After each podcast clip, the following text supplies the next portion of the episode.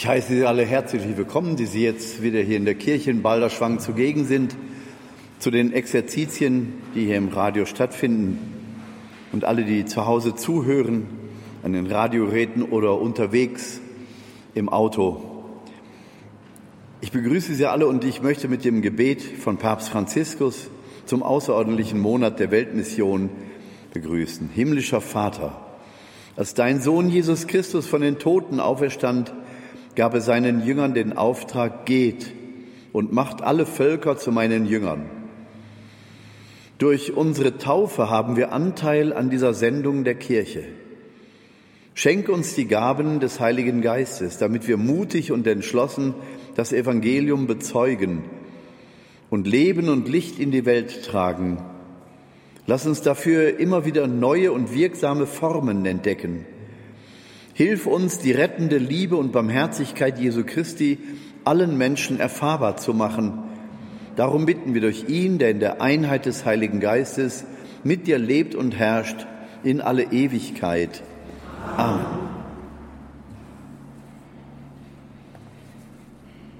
Ja, heute Nachmittag möchte ich das Thema Versöhnung mit Ihnen anschauen. Eines der ganz zentralen Themen im Alten wie im Neuen Testament. Gott will, dass wir versöhnt sind mit ihm und untereinander. Und die Theologie lehrt uns, dass es einen Bruch gab in der Beziehung zwischen Mensch und Gott. Dieser Bruch geht im Paradies los, Adam und Eva, die aus Misstrauen Gott gegenüber der Schlange, der Versuchung mehr trauen als Gott und die vom Baum der Erkenntnis essen wollen, wobei sie von der Schlange gesagt bekommen, ihr bekommt Unsterblichkeit, die hatten sie bereits von Gott zugesagt bekommen. Die Wirklichkeit ist das Gegenteil. Durch diesen Ungehorsam verlieren sie das ewige Leben. Die Menschen sind für das Paradies erschaffen und genau das verlieren sie durch ihre Besserwisserei, durch ihr pubertäres Verhalten dass sie Gottes Liebe, die sie ständig erfahren haben, plötzlich massiv in Frage stellen. Die Bibel berichtet, dass ein Flammenschwert tragender Engel vor dem Paradies steht und den Zugang bewacht. Das Paradies ist den Menschen verloren gegangen. In der Lehre Jesu Christi, in den Evangelien erfahren wir, dass Jesus selbst gekommen ist, um diese Aussperrung, diese Zurückweisung durch Gott zurückzuführen. Er will das verloren gegangene Vertrauen zwischen Gott und Mensch, zwischen den Menschen untereinander wiederherstellen. Er will das Tor zum verloren gegangenen Paradies wieder öffnen. In der Theologie erfahren wir, dass durch die Geburt Jesu der Anfang der Erlösung gemacht ist. Das Leben Jesu ist also Erlösung von der Verlorenheit des ewigen Ausgestoßenseins. Wenn wir jetzt fragen, was ist denn mit den Menschen, die vor Jesus gelebt haben und die auch als Heilige, als Propheten uns dargestellt werden, haben die den Zugang zum Paradies verpasst? Nein, natürlich nicht. Weil es vor Gott ein ewiges Jetzt gibt und die rückwirkende, heilende Wirkung dessen, was Jesus am Kreuz für uns erlitten hat, der Schlüssel zum Paradies, ist ein für mal wirksam in die Vergangenheit und die Zukunft hinein, weil bei Gott gibt es kein Gestern, heute und morgen, aber Gott selber entscheidet über den Zeitpunkt, wann die Menschheit in ihrer Aufnahmefähigkeit bereit und reif genug ist, das zu verstehen, was Gott da überhaupt tut um uns dann mit hineinzunehmen in diesen Dienst der Versöhnung. Wie Gott mit denen umgeht, die in der Vergangenheit auf seinen Wegen gegangen sind. Das müssen wir nicht wissen, das müssen wir nicht beurteilen. Die, die mit Gott gelebt haben, werden ihren Zugang erhalten. Und die Barmherzigkeit Gottes ist ja nicht erst seit Jesus wirksam, sondern immer schon, weil es einer der Wesenszüge Gottes ist. Seine Liebe zeigt sich in Barmherzigkeit bis zum letzten Atemzug Jesu am Kreuz und in der Hingabebereitschaft bis zum letzten Blutstropfen. Also dieser barmherzigen Liebe Gottes dürfen wir uns anvertrauen und müssen dann nicht weiter darüber nachdenken, was war denn in den Zeiten vor Jesus. Sind die Menschen dann automatisch verloren? Oder wie sieht es aus mit den Menschen, die andersgläubig sind oder die nie von Jesus erfahren haben? Die Liebe Gottes ist allumfassend und wir dürfen sicher sein, dass Gott eine gute Lösung für jeden findet. Die automatische Barmherzigkeit-Gießkanne gibt es allerdings nicht, sondern die Menschen, die mit Gott leben wollen, müssen das auch deutlich machen. Sie müssen sich auch der Barmherzigkeit Gottes anvertrauen und der hingebenden Liebe Gottes eben auch. Wir müssen auch erwarten, was Gott uns schenken will. Nichts lieber als das. Gott will uns in seiner Nähe haben. Heute Morgen erwähnte ich, dass Gott in seiner großen Liebe zu uns sich uns zuneigt. Er hat eine richtige Zuneigung zu uns und er will, dass wir diese Zuneigung beantworten, indem wir uns vor ihm verbeugen und ihm die Ehre geben und ihn anbeten. Und seine Liebe wird uns auf Händen tragen, selbst in den Augenblicken, wo das Kreuz unser Leben ereilt. Wir werden spüren, dass das Kreuz und die Angst, die Sorgen, die Schmerzen, Sünde und Tod niemals die Macht haben, uns zu beherrschen, wenn wir uns für Gott entscheiden. Seine Entscheidung für uns ist längst gefallen.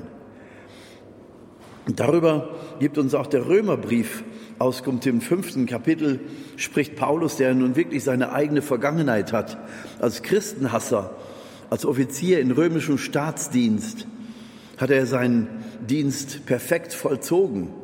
Er hat ja eine Tätigkeit gesucht als Jude mit römischer Staatsbürgerschaft. Da hat er als Offizier eben versucht, was kann ich tun, um bei Juden und Römern gleichzeitig anerkannt zu sein? Und da war die Christenverfolgung natürlich das willkommene Mittel.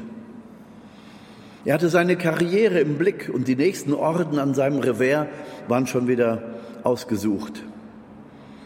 Und er schreibt dann im Römerbrief im fünften Kapitel, dass Gott uns ja mit seiner liebenden Barmherzigkeit schon getragen hat, als wir noch Feinde Gottes waren.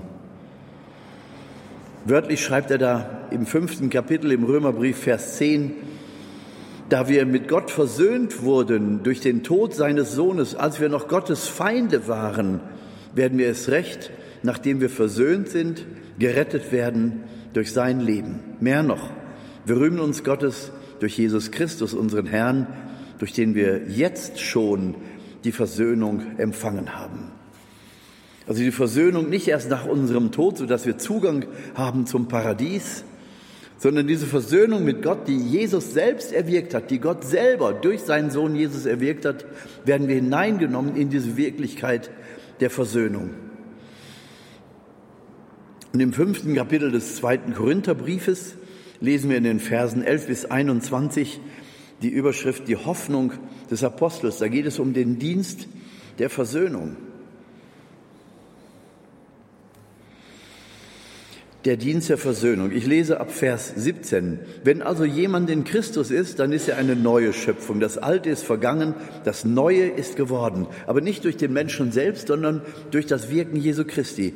Aber das alles kommt von Gott, der uns durch Christus mit sich versöhnt und uns, also den Menschen, den Getauften, besonders den Aposteln, den Dienst der Versöhnung aufgetragen hat.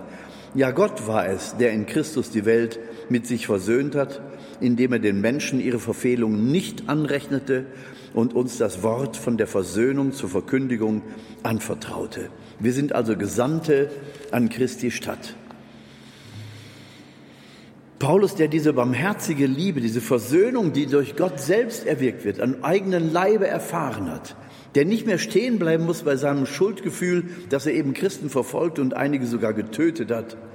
Er muss nicht bei dieser Schuld stehen bleiben, sondern er darf sich als gerufen, als geliebt, als gereinigt und versöhnt ansehen. Und nun weiß er, dass er von Gott einmal gereinigt und versöhnt selbst in diesen Dienst der Versöhnung der Menschen untereinander und mit Gott berufen ist.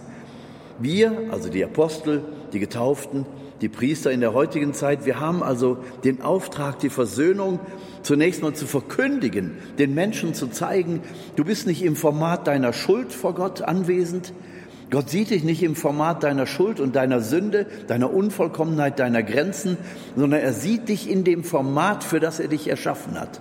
Und er selber wird dieses Format, dieses vollkommene Format der Heiligkeit herauskristallisieren, wenn du es erbittest, wenn du die Barmherzigkeit Gottes anrufst und wenn du dem Geist Raum gibst, damit er in dir diese Verwandlung, diese Veränderung durchführen kann.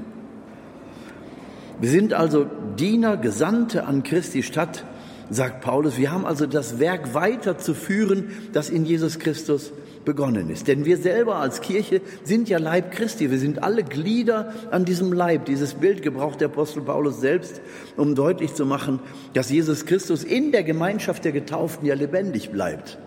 Kirche ist der lebendige Leib Christi auf Erden.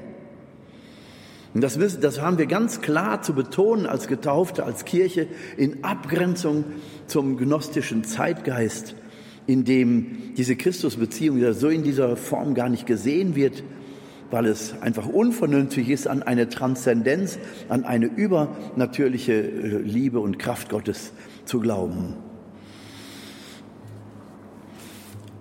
Jetzt vielleicht ein Beispiel, um deutlich zu machen, wie diese barmherzige Liebe Gottes auch greift über unser Zeitraumraster hinaus. Also wenn wir zum Beispiel den Eindruck haben, da ist bei den verstorbenen Angehörigen noch ein Rest der Unversöhntheit. Wie kann ich damit umgehen? Muss ich das leidend mittragen bis ins Grab? Mir hat ein geistlicher Begleiter das persönlich einmal auch so erklärt. Er hat gesagt, bei Gott gibt es nur das ewige Jetzt. Und wenn dir einfällt, dass deine verstorbene Mutter noch was gegen dich hatte oder du gegen sie, dann kannst du das im Grunde nachholen, aber dieses Wort nachholen ist im Grunde nur ein Ausdruck unseres menschlichen Raumzeitrasters. Bei Gott gibt es dieses Nachholen nicht, sondern der Moment, in dem du es tust, ist es Wirklichkeit vor Gott. Das ewige Jetzt Gottes ermöglicht es also auch etwas Versäumtes, jetzt nochmal dieses Wort nachzuholen, diese Wirklichkeit der Versöhnung also einzusetzen. Und er hat es dann bildlich so ausgesprochen, er sagte, wenn dir unversöhnte Dinge zwischen dir und deiner Mutter, der Verstorbenen, einfallen, dann kannst du den Raum, in dem sie im Bett lag, geistigerweise betreten, du kannst dich zu ihr ans Bett setzen und kannst dieses Gespräch der Versöhnung mit ihr führen. Verzeih mir, Mama, was ich dir Böses getan habe. Und ich will dir verzeihen, was du mir angetan hast, wo du mich nicht verstanden hast, wo ich mich von dir zurückgewiesen oder was auch immer gefühlt habe. Dieses Nachholen eines versäumten Prozesses zu Lebzeiten hat geistige Wirklichkeit bei Gott. Und mir haben mittlerweile viele Menschen erzählt, die diesen Schritt der Versöhnung mit den Verstorbenen, also mit, mit Tatsachen, die in der Vergangenheit gelegen haben und die durch den Tod eigentlich abgeschlossen zu sein scheinen. Das ist in der geistigen Welt Gottes möglich, äh, irgendwie Realität als Realität zu setzen. Stell dir vor, du gehst also in den Raum deiner Mutter, setzt dich zu ihr ins Bett und sprichst mit ihr wie ein Kind, das um Verzeihung bittet und wie ein Erwachsener, der ihr die Verzeihung auch gewährt. Schritte der Versöhnung zu machen, auch wenn das Zeitfenster geschlossen zu sein scheint.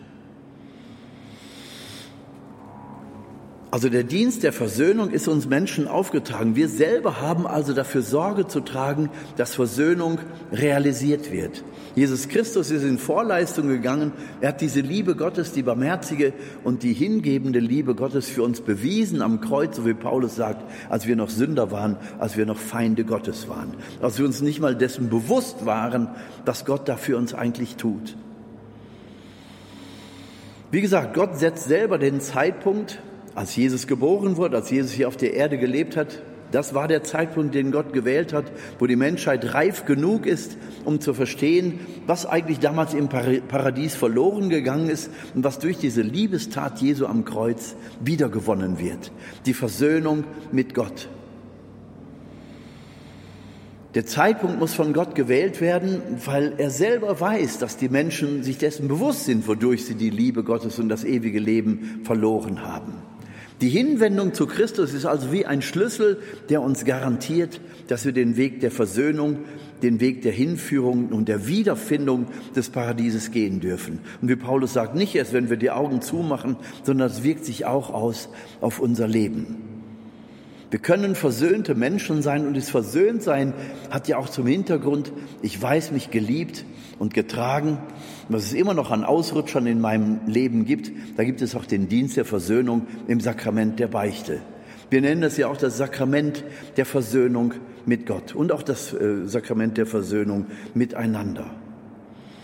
Die Beichte, also das Bereuen dessen, was außerhalb der Liebe Gottes liegt, was Beziehung mit Gott belastet und die Beziehung mit Menschen belastet, was einfach nicht in diesen Liebesweg zwischen Gott und den Menschen passt.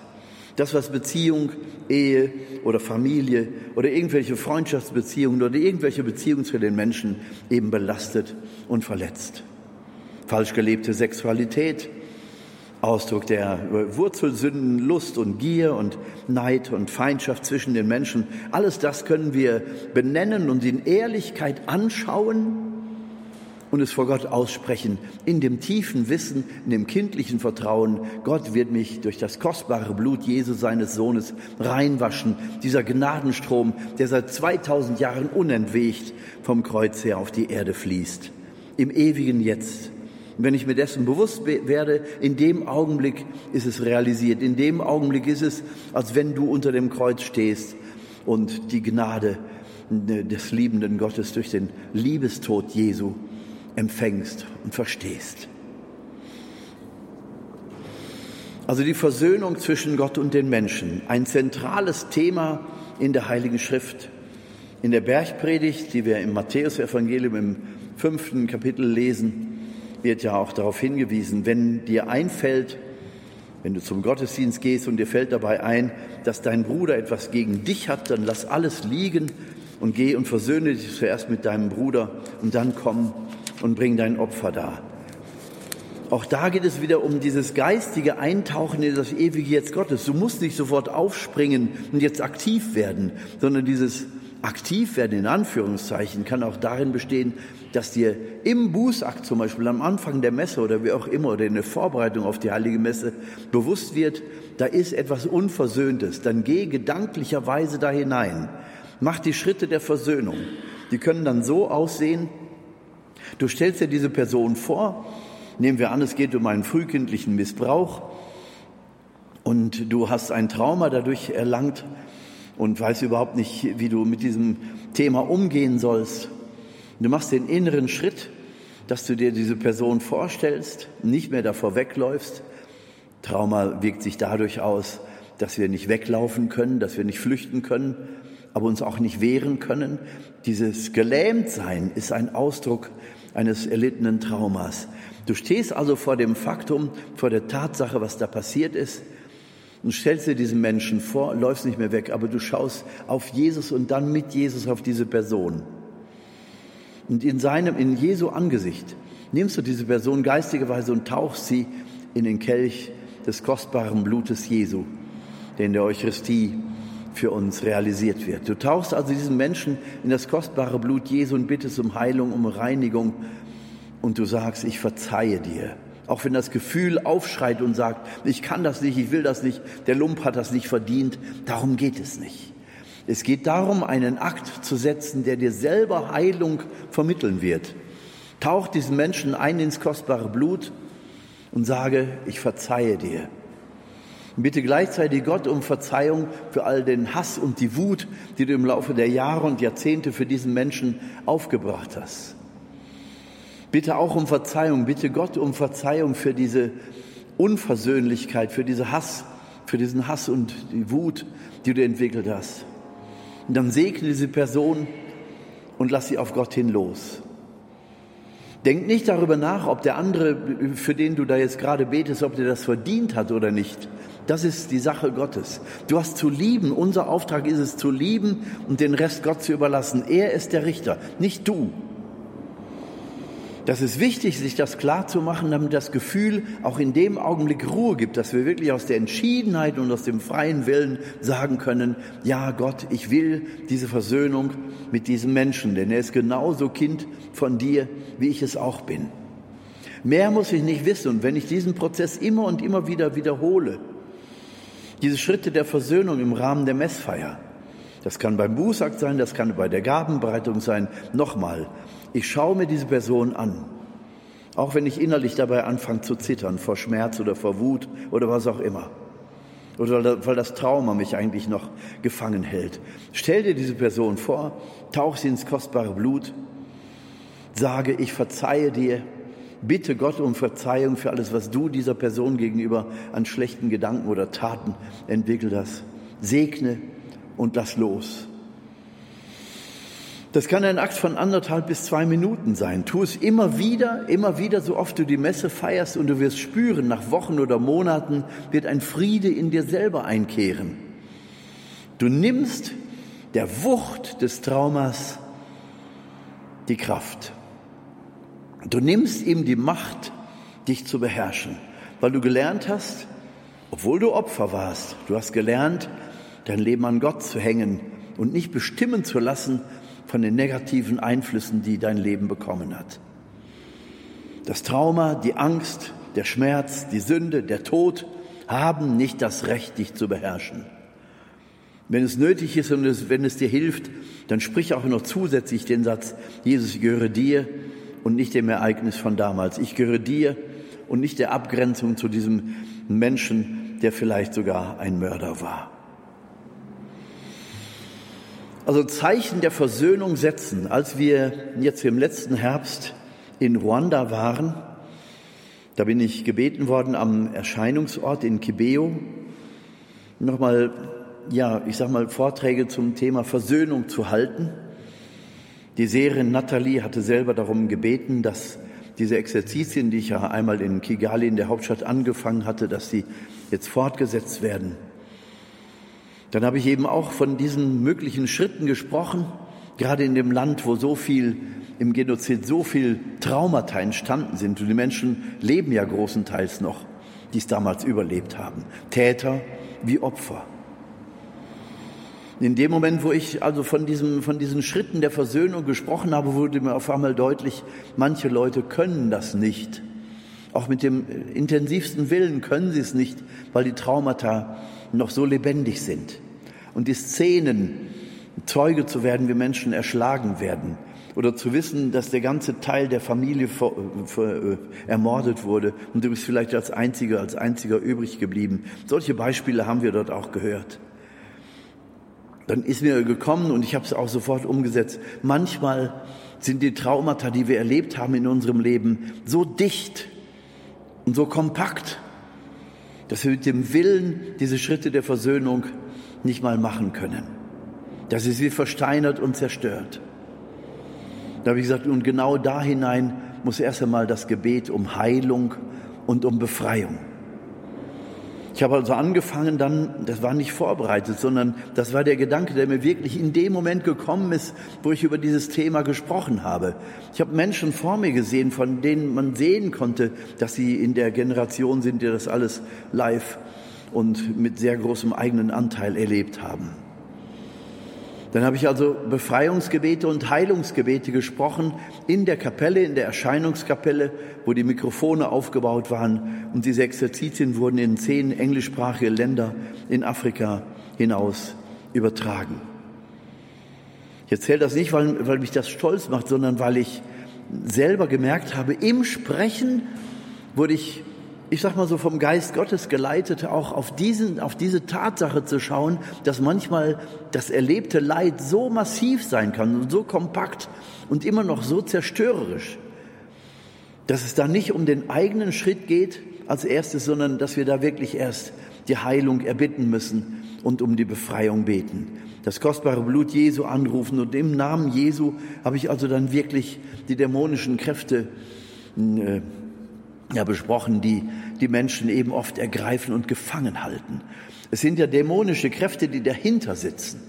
Hinter dem Erlebten ist ja oft eine geistige Kraft, Und es gibt kein geistiges Vakuum. Entweder ist es der Geist Gottes oder der Geist der Finsternis. Und in solchen Zeiten von Genozid ist der Geist Gottes eben sehr im Hintergrund. Durch viele Menschen im Gebet natürlich auch hereingerufen in dieses bittere Leiden, Gott sei Dank. Aber der Geist der Zerstörung, der Geist der Menschenzerstörung, der Geist der, des Mordens, der Geist des Neides, der Eifersucht, der Geist der Gewalttätigkeit, des Sadismus. All diese geistigen Kräfte habe ich benannt und habe sie ins kostbare Blut Jesu gestellt und gebeten, dass Gott sie vertreiben möge, dass die Menschen in ihrem Innersten offen werden, dass Heilung zumindest so weit stattfindet, dass sie in die Lage versetzt werden, überhaupt mit dem freien Willen an dieses Thema heranzugehen und dann diese Schritte zu machen. Ja, ich verzeihe dir. Und nach diesen Vorträgen über das Thema Versöhnung haben wir dann das Angebot bekommen, nach Butare zu gehen, die ursprüngliche Hauptstadt von Ruanda. Dort gibt es ein großes Benediktinerkloster. Der Abt Jean-Pierre war jetzt in diesen Tagen hier und heute abgereist, unsere afrikanischen Gäste. Und unter seiner Leitung hat sich dann ein Versöhnungsprogramm entwickelt, da hatte man ein halbes Jahr lang die Täter eingeladen und die Opfer. Man hat sie getrennt vorbereitet, ein halbes Jahr lang, mit dem Hinweis, ihr werdet eines Tages zusammengeführt werden, ihr werdet eines Tages voreinander stehen. Und genau so war es. Und dann haben wir dort also von diesem Versöhnungsprogramm nicht nur gehört, sondern wir haben eine ganze Reihe von Zeugen dort ge ge gehabt und erlebt, und einige von Ihnen haben mir erzählt, was passiert war. Da steht eine Frau, die sagt, ich war zu der Zeit, als die Mörder kamen, nicht zu Hause. Ich und eine meiner Töchter ist äh, leben geblieben. Der ganze Rest, mein Mann und die anderen Kinder, sind alle umgebracht worden, sind erschlagen worden. Dann sagte sie, der Mörder steht hier neben mir. Der Prozess der Versöhnung hatte schon stattgefunden und der Mann, man konnte seinem Gesicht ansehen, dass er tief zerfurcht war von diesem Geist, der ihn äh, ergriffen hatte und diese Menschen, die das damals ausgeübt haben, die fragen sich heute, welcher Geist hat mich eigentlich geritten, dass ich sowas überhaupt tun konnte. Und in dieser geistigen Schule der Versöhnung sind die Menschen vorbereitet worden, sich eines Tages zu begegnen. Und da standen sie nebeneinander. Dieser Mann aus der Nachbarschaft, der den größten Teil dieser Familie ausgerottet hatte. Und sie haben beide Zeugnis gegeben, wie die Versöhnung eben ganz konkret wird. Und wie die Versöhnung auch innerlich Wunden heilt. Jetzt kommt noch eins drauf. Die beiden haben geheiratet. Genau das wird in dem Film Das größte Geschenk, ich weiß nicht, ob Sie den Film kennen, gezeigt. Diese Menschen am Schluss dieser Sendung, die haben wir kennengelernt. Die Frau, die uns einen kleinen Vortrag gehalten hat über, über das, was in ihrem Inneren vorgegangen ist und wie sie wirklich da hineinwachsen musste. Sie sagte, da stirbt erstmal etwas in dir. Der Gedanke der Rache oder der, der Unversöhntheit oder des Schmerzes, der, der, des Verletztseins, dieses Gefühl, du kommst nie wieder hoch, du kommst nie wieder auf die Beine, die Trauer ist zu schlimm, es wird dich auffressen. Und dann zu spüren, nein, es frisst dich nicht auf, wenn du diesen Weg mit Gott gehst. Und die haben beide gesagt, ohne Gott ist das Ganze nicht denkbar. Ohne Gott ist so ein Weg der Versöhnung nicht denkbar. Und sie geben dieses Zeugnis, weil sie der Welt damit zeigen wollen, auch in einer so schrecklichen Situation, wie wir sie in Ruanda hatten, es gibt keine so schreckliche Situation, in die Gott nicht sein Licht der Heilung und der Versöhnung hineinleuchten lassen könnte. Heilung und Versöhnung liegen ganz nah beieinander. Vieles, was wir an Heilung erhoffen und erbitten, hat auch damit zu tun, dass vielleicht vorher erstmal Schritte der Versöhnung gemacht werden müssen. Schritte, die dich viel kosten. Schritte, in denen du erstmal Erinnerung wieder zulassen musst. Also diese, diese Beispiele, die wir dort erlebt haben, die machen einen plötzlich ganz klein. Ich hatte die Exerzitien angefangen und habe gesagt, ich als Deutscher komme zu euch, um mit euch über Versöhnung zu sprechen.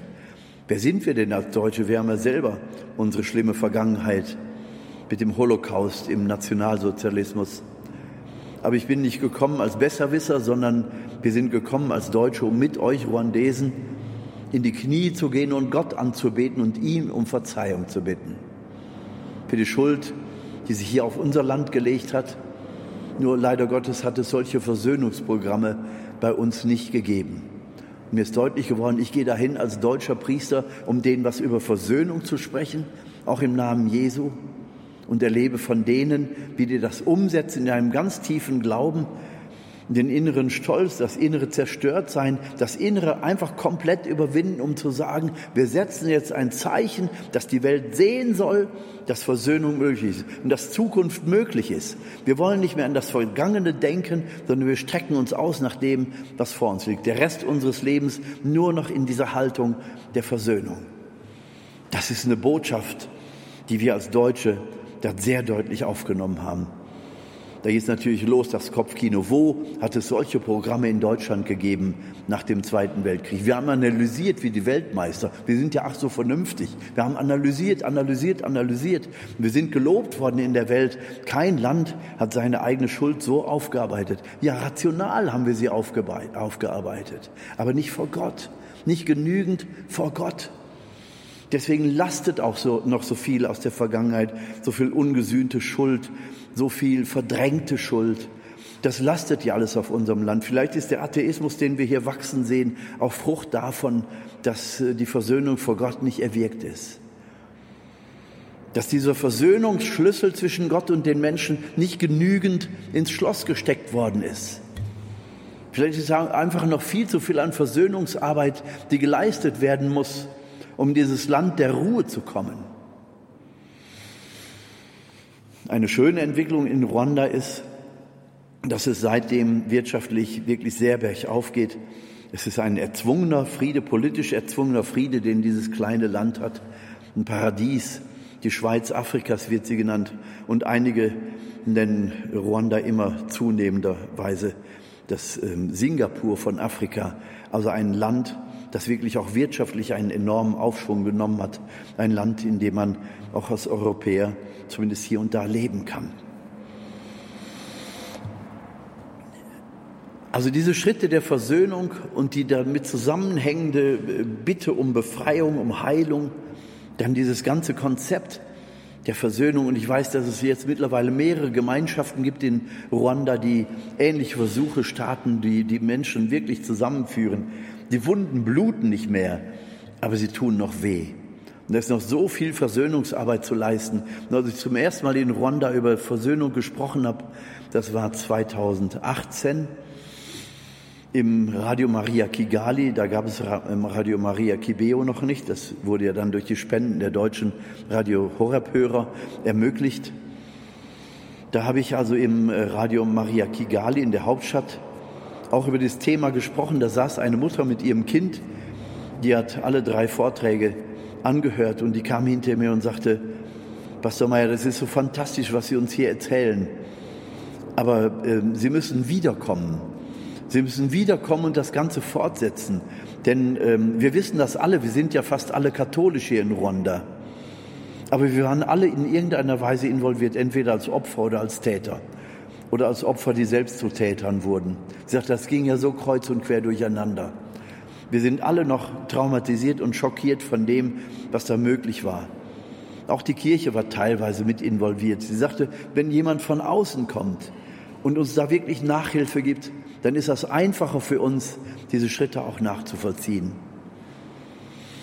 Das war so eine schöne Bestätigung, dass ich mich wirklich bereit erklärt habe, dann diese Dinge dort fortzusetzen und freue mich wirklich, dort ganz lebendig Zeuge zu werden von Projekten, die ähm, wirklich dieser Versöhnung äh, Raum schaffen.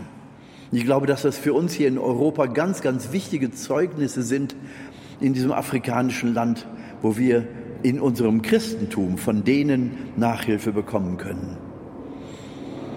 Der Abt Jean-Pierre, der ja auch hier war, er hat mich mit großer Herzlichkeit oder uns mit großer Herzlichkeit wieder eingeladen, doch wiederzukommen und, und einfach den, den Fortbestand dieses, dieses ganzen Versöhnungsprojektes noch weiter zu begleiten und auch zu betrachten. Weil wenn wir von außen kommen und ähm, stehen da bewundernd, was die da wirklich mit dem Glauben an Jesus Christus schaffen, welche Versöhnungsschritte sie in der Lage sind zu gehen, bis hin zur inneren Heilung, sodass die Wunden nicht mehr die Kraft haben, sie zu beherrschen. Das ist Botschaft, die gehört in die Welt, das gehört veröffentlicht. Die Mutter Gottes in ihren Erscheinungen von 81 bis 89 hat immer wieder davon gesprochen, dass wo die Menschen in Sünde fallen, wo sie sich von Gott abwenden, wo sie unversöhnt leben mit Gott und mit den Menschen, da ziehen sie die Selbstzerstörungskraft des Menschen automatisch hinterher. Kein Mensch hat zu der Zeit dran gedacht, dass der Genozid in Ruanda passieren würde. Die Mutter Gottes hat aber den Seherkindern wie ein Film das Ganze vor dem geistigen Auge gezeigt. Und die sind also zum Bischof gegangen, zu verschiedenen Leuten und haben davon berichtet. Und da haben sich anhören müssen, ja, furchtbar, was ihr da seht. Aber bei uns in Ruanda wird das ja wohl nicht möglich sein. Wir sind doch ein katholisches Land. Und als es dann passiert ist, ist der Vatikan sehr schnell aktiv geworden und hat gesagt, aufgrund dieser prophetischen Dinge, die dort geschehen sind, wird die Erscheinung von Kibeo anerkannt also römisch anerkannt, eben wegen der realen Verwirklichung der prophetischen Vorhersagen, die durch den Himmel selbst gegeben wurden. Die Mutter Gottes sagt da eben auch, wenn die Welt sich nicht bekehrt und wenn die Welt sich immer weiter von Gott abwendet, im modernen Atheismus oder wie auch immer oder in der Sünde, dann werden die Menschen die Selbstzerstörungskraft in der ganzen Welt hinter sich herziehen und es wird in der ganzen Welt das passieren, was hier in Ruanda passiert. Wenn wir darauf schauen, ob die Welt in der Lage und bereit ist, sich mit Gott zu versöhnen, Schritte im Glauben zu tun, zur Glaubensvertiefung, zur Versöhnung auch miteinander, mit den Menschen, mit denen wir uns sehr schwer tun, da muss ich doch deutlich feststellen, dass diese, dass diese Schritte nur sehr selten passieren oder sehr wenig wahrnehmbar geschehen, sodass man also die große Befürchtung haben muss, dass die Prophezeiung der Mutter Gottes in der ganzen Welt noch auf sich warten lässt und irgendwann sich realisieren wird. Es geht nicht darum, jetzt hier äh, Schreckensszenarien zu malen. Das tut die Mutter, Mutter Gottes ja selber nicht, sondern sie stellt es bedauernd fest. Es liegt beim Menschen selbst, was er hinter sich herzieht. Die Geister, die ich rief, die werde ich nicht mehr los. Wenn wir den Heiligen Geist anrufen, den Geist Gottes anrufen, dann wird er uns die Möglichkeit geben, der wird uns mit klarer Unterscheidung erkennen lassen, was den Menschen zum Heil dient und Gott zur Ehre. Er wird uns wirklich in dieses Leben der Versöhnung hineinführen. Und dann werden wir spüren, dass Versöhnung eben nicht nur Programm ist, oder Schritte, die wir machen können, um aus den Traumata, aus dem Erlebten, aus dem Schmerzhaften herauszukommen und zu einem neuen Frieden mit dem Nachbarn finden. Das ist, damit fängt es natürlich an. Aber wir spüren dann, dass, diese, dass die Frucht dieser Versöhnungsarbeit, die da geschieht, dahin führt, dass wir insgesamt versöhnte Menschen werden. Wir spüren, dass es nicht nur etwas ist, was so nebensächlich zu uns gehört, ja, ich bin dann mal barmherzig. Naja, gut, ich habe heute einen, einen, guten Tag für dich. Ne? Und äh, du kannst froh sein, dass ich da nicht so nachtragend bin. Also ich will mal nicht so sein. Das ist ja nicht Versöhnung. Das ist doch nicht Versöhnung. Das ist Arroganz pur. Also Versöhnung bedeutet wirklich, dass ich von, von meinen Empfindungen und von, von meinen Sichtweisen auch loslasse und sage, es braucht einen ganz neuen Anfang. Deswegen fokussieren wir nicht mehr die Dinge, die da passiert sind, sondern wir fokussieren uns miteinander im Angesicht Gottes und sind bereit, Schritte zu tun, die in eine heile, in eine heilende Zukunft hineinführen. Geheilte Menschen, versöhnte Menschen sind geheilte Menschen. Ein besonderes Beispiel dafür sehen wir in der Person Marias. Maria unter dem Kreuz ist das, ist der Prototyp des Versöhntseins.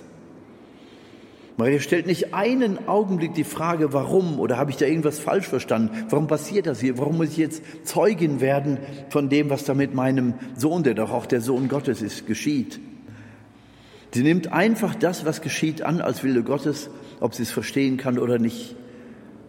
Und ihre innere Beziehung zu Gott ist so tief, dass sie selbst in diesem furchtbaren Augenblick nicht herausgerissen wird aus der Haltung der Versöhnung.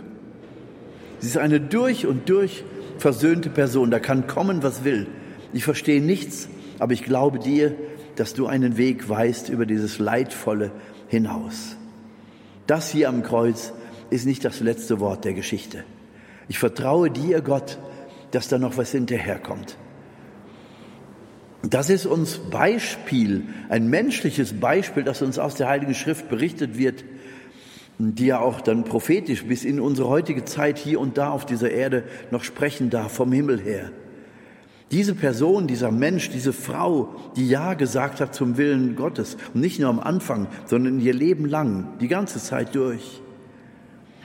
Das ist uns gelebtes Vorbild, wie eine versöhnte Person aussieht, wie ein versöhnter Mensch aussieht.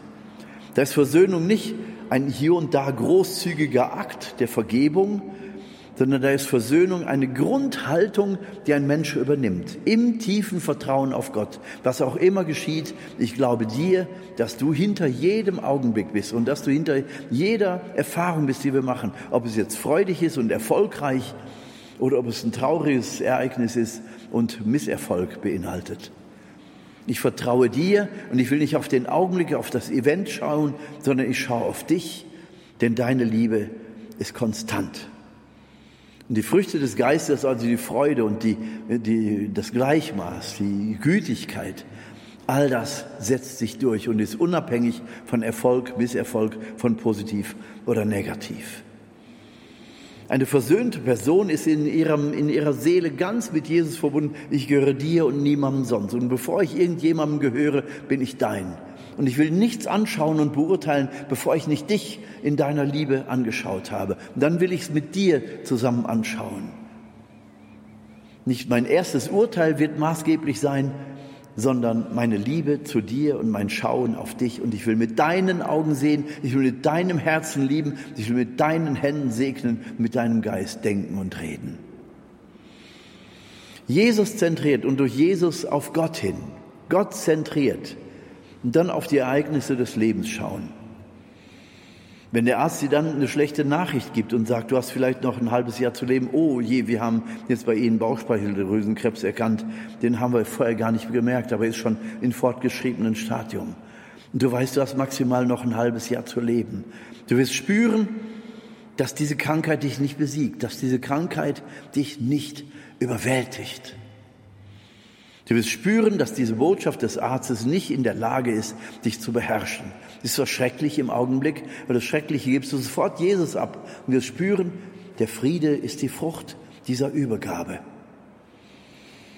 Das hat die Versöhnung zur Folge. Du bist versöhnt mit deiner Krankheit, du bist versöhnt mit dem, was der Arzt sagt. Deswegen darfst du trotzdem noch eine zweite, dritte Meinung an, einholen. Natürlich leben wollen wir alle, aber du wirst nicht davon abhängig sein in deinem tiefsten Inneren, ob du mit deiner Mühe dein Leben noch verlängern kannst oder ob Gott eingreift oder wie auch immer. Du wirst spüren, dein Leben liegt in Gottes Hand. Du bist versöhnt mit dem, was Gott da über dein Leben plant. Ein sehr schönes Beispiel für dieses, für dieses hingegebene, dieses Übergabe, überge, übergebene Leben an Gott hin, dieses Versöhntsein mit dem eigenen Schicksal wird deutlich in dem jetzt äh, veröffentlichten Film über Philipp Mickenbecker. Vielleicht haben einige von ihm gehört, ein 24-jähriger junger Mann aus dem Hessischen, der an einer äh, Krebskrankheit gestorben ist, der sein Leben bis zum Schluss mit Jesus und mit guten Freunden auf der Erde gelebt hat und der gesagt hat, wir müssen etwas machen aus unserem Leben und die negative Botschaft darf dein Leben nicht zerstören, sondern unser Leben liegt in Gottes Hand und er entscheidet, wann mein Leben hier auf der Erde zu Ende geht. Dieser Film ist jetzt in einigen Programmkinos gezeigt worden. Und ein befreundeter Priester von mir ist dort gewesen und hat gesagt, wunderbar, wunderbares Zeugnis. Also kann ich allen empfehlen, sich den Film anzuschauen. Von Philipp Mickenbecker, Real Life Guys heißen die. Versöhnt sein mit dem eigenen Schicksal, versöhnt sein mit der Todesbotschaft, die der Arzt dir sagt, versöhnt sein mit allem, was da kommt. Weil du weißt, das, was hier im Augenblick passiert, was dich übermannen will, was dich besitzen will, was dich zerstören will, das hat nicht die Kraft, dich zu zerstören, wenn du es ihm nicht erlaubst, sondern wenn du Jesus an die erste Stelle stellst. Das hat ganz konkrete Auswirkungen. Dieses Versöhntsein wird dich, wird dich immer in die Ruhe finden und wird dich immer durch schnelles Nachdenken, durch sofortiges Abgeben des Schmerzhaften an Gott, es wird dich immer Lösungen finden lassen. Versöhnte Menschen finden Lösungen und bauen Brücken. Da müssen wir nur darauf achten. Versöhnte Menschen bauen Brücken und finden Lösungen. Unversöhnte Menschen finden immer das Haar in der Suppe, sind immer am Nörgeln und schaffen neue Probleme. Lass uns darum beten, dass wir zu denen gehören, die versöhnt sind mit sich, mit ihrem Schicksal, mit ihrem frühen Ende vielleicht, versöhnt mit Gott, versöhnt mit den Ereignissen des Lebens, versöhnt mit der Vergangenheit, mit der eigenen Werdegeschichte. Wir können das alles vor Gott nochmal im, im Rückblick aufgreifen und können unser Leben nochmal Revue passieren lassen mit der, mit der Absicht, dass wir es wirklich in die Versöhnung hineinführen, in die Jesus Christus uns selbst durch sein Leben und Sterben am Kreuz geführt hat. Und in den Dienst der Versöhnung nimmt er uns, wie der Apostel Paulus das schreibt, indem wir diese Versöhnungsarbeit in unserem eigenen Leben durchführen. Mit Jesus, sonst geht es nicht, sagen die Afrikaner. Mit Jesus, sonst geht es nicht. Aber dann wird es wirklich zu einem guten Punkt geführt, wo Heilung passiert dann werden wir wirkliche Botschafter dieser Versöhnung, dieser Liebe Gottes, die sich im, im Punkt der Versöhnung ganz klar als eine innere und äußere Arbeit, die wir vollzogen haben, erweist. Wir sind Botschafter Christi.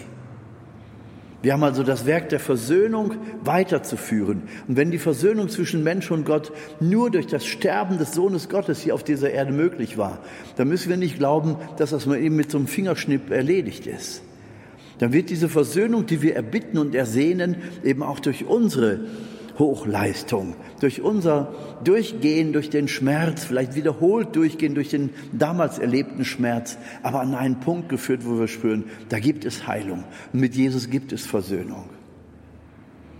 Und das Leben der Menschen kann eine ganz neue Facette bekommen, einen ganz neuen Anfang, eine ganz neue Perspektive. Lasst uns also beten, dass wir versöhnte Menschen sind, denn das ist realisierte, konkretisierte Liebe Gottes in unserem eigenen Leben und der Beweis und das Zeugnis dafür, dass das Liebessterben Jesu nicht vergeblich war. Und so werden wir die Welt verwandeln, mit der Liebe Gottes, in der Hilfe der Mutter Gottes, die uns an den Erscheinungsorten genau dahin führen will und uns einlädt. Macht Schritte der Versöhnung. Versöhnt euch, seid versöhnte Menschen mit Gott, den Menschen, mit der Erde, mit allem, womit wir konfrontiert werden. Gott höre und erhöre uns durch Christus unseren Herrn. Amen.